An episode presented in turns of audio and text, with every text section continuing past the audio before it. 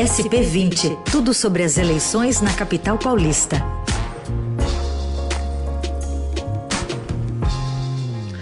Aqui no SP20 da Rádio Adorada, em parceria com a equipe de política do Estadão, a gente fala dos rumos né, e dos bastidores né, na corrida à Prefeitura aqui de São Paulo. Hoje contamos com a participação do Vitor Marques, editor assistente de política. Tudo bem, Vitor? Bom dia.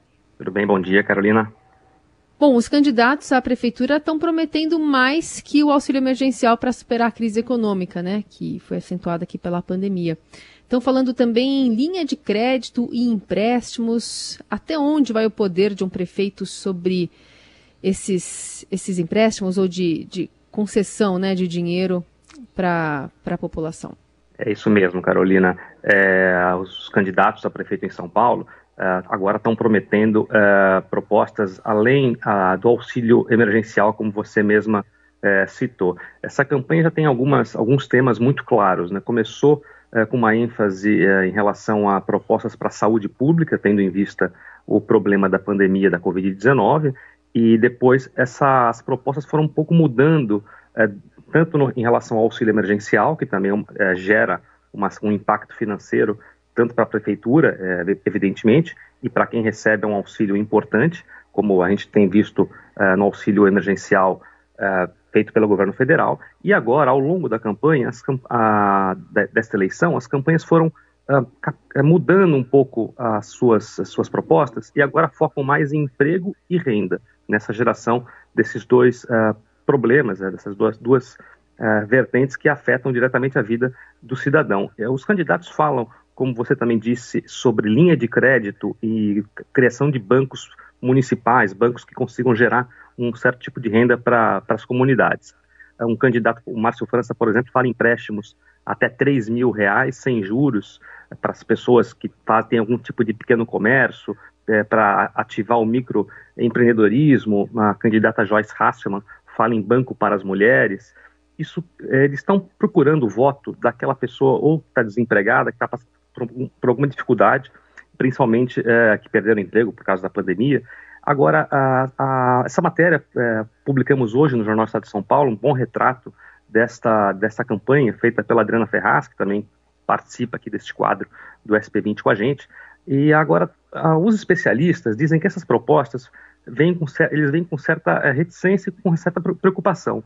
Primeiro, por, por uma questão de uma restrição financeira. A prefeitura teria recursos é, para promover empréstimos financeiros sem lastro, sem juros. A prefeitura teria, eh, seria a função da prefeitura focar em geração de emprego e renda, uma vez que a atribuição da prefeitura é cuidar da saúde pública, da educação, do transporte, da zeladoria, há uma certa, um certo desvio de função é, dessas promessas é, dos, dos candidatos nessa campanha. Agora, é bom lembrar ah, como, apesar dessas, dessas restrições, segundo os especialistas, dessa, dessa, preocupação é, o, o, país vive, de fato, uma crise econômica que se arrasta há alguns anos, desde pelo menos 2015, ainda no governo Dilma Rousseff, depois do impeachment, o, o, crescimento econômico não foi tão é, pujante assim, e o desemprego aumentou muito, então seria natural que as, que as campanhas tenham algum tipo de propostas na área de, de economia e renda para tentar fisgar o voto do eleitor. Agora, realmente são propostas que fogem um pouco do, do escopo da prefeitura. Uh, o emprego e renda, em geral, são atribuições uh, para que um país uh, cresça e diminua, e diminua o desemprego. Eh, são necessárias políticas econômicas que partem do governo federal e não do município, ainda que São Paulo seja o município mais populoso do Brasil e o mais rico em relação uh, pelo menos no, no, número do PIB uh, da cidade. Bom, Vitor, outro assunto também é, tem a ver com a campanha de Celso Somano. Essa semana a gente registrou aqui retirada de referências ao presidente Bolsonaro da campanha, mas o, o Planalto também está se distanciando do Russomano?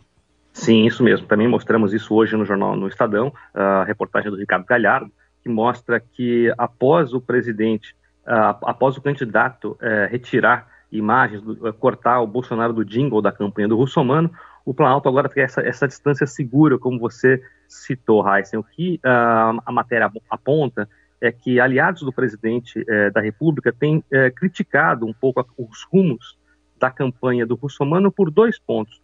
Um, segundo esses aliados do presidente, o, o Russomano não tem é, defendido com, digamos assim, com afinco alguma das bandeiras muito caras ao Bolsonaro, como, por exemplo, essa crítica que o Bolsonaro faz em relação à vacina, agora a, de, sendo mesmo a obrigatoriedade da vacina, ou que agora a vacina possa ser chinesa, enfim, o Bolsonaro tem feito essas críticas, e o Russomano não teria, segundo esses aliados, é, empunhado essa bandeira é, com tanta veemência. Assim. E, além disso, o, o Planalto também tem visto que a campanha do Russomano está com um, um, rumo errado. Por exemplo, investe pouco em, em rede social, em mídia social, e a, aposta muito na televisão, que seria uma maneira uh, equivocada por parte do candidato, segundo os aliados do presidente. É bom lembrar que essa, essa mudança uh, na campanha do Russomano também tem relação com a queda que o Russomano tem uh, apresentado nas pesquisas. Ele começou na frente e a distância em relação ao Bruno Covas está diminuindo. Ah, em alguns levantamentos há um empate técnico, em outros levantamentos já aparece o Bruno Covas à frente numericamente. E lembrando aqui que o Russomano, nas últimas duas eleições municipais, eh, apresentou um comportamento muito similar. Começou na frente nas pesquisas e depois, ao longo da campanha, ele vai diminuindo. Então, de fato, há um, uma, um remanejamento na campanha do Russomano que, que não que o candidato tem feito isso nas campanhas e uh, em relação ao, ao, início, né, se a gente lembrar, o Russomano foi o candidato, é o candidato em São Paulo que tem um apoio explícito do presidente da República, com declarações, uhum. com imagens, e agora tem um pouco se distanciado do presidente, o que tem irritado uh, a campanha, os aliados do Bolsonaro, porque dizem que, ou, até pelo, pelo, pela demonstração que o Bolsonaro já deu na candidatura do Russomano, Heisen. Muito bem, esse é o Vitor Marques, editor assistente de política do Estadão, participando hoje do SP20. Vitor, obrigada, viu? Até a próxima. Até a próxima.